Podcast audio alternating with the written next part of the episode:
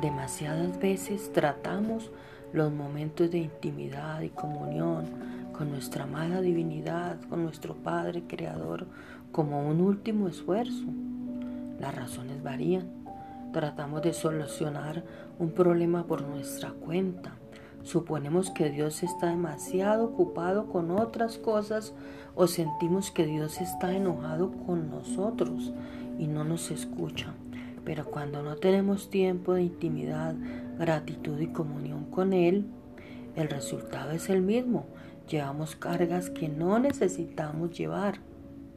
Para muchos la vida es mucho más difícil de lo que debe ser porque no nos damos cuenta de cuán poderosa es la meditación y la relación íntima con el Padre.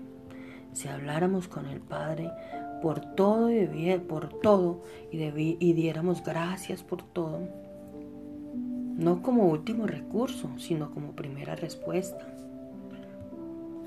Hay una solución simple de palabras y sentimientos para algunos de los desafíos de la vida. Debes manifestar tu amor y gratitud, tener una relación permanente con el Padre y sobre todo dar gracias en todo tiempo. El mensaje para nosotros es que no importa lo que suceda en el transcurso del día, podemos acudir a Dios en manifestación de amor y gratitud. Hay un gran beneficio en esta decisión.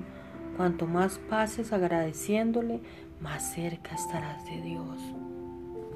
Cada vez que te tengas un problema, de tu relación con Él tu primera respuesta. Si tienes una necesidad, no dudes en decirle al Padre cuál es. Cuando estés desanimado o tengas ganas de rendirte, deja que Dios sea la primera persona con la que hables sobre cómo te sientes. Él te ama y cuando vayas a Él en gratitud y amor, te sorprenderás la diferencia que hará en tu vida.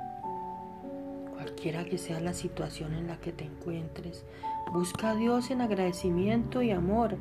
Él es prioridad, no tu último recurso.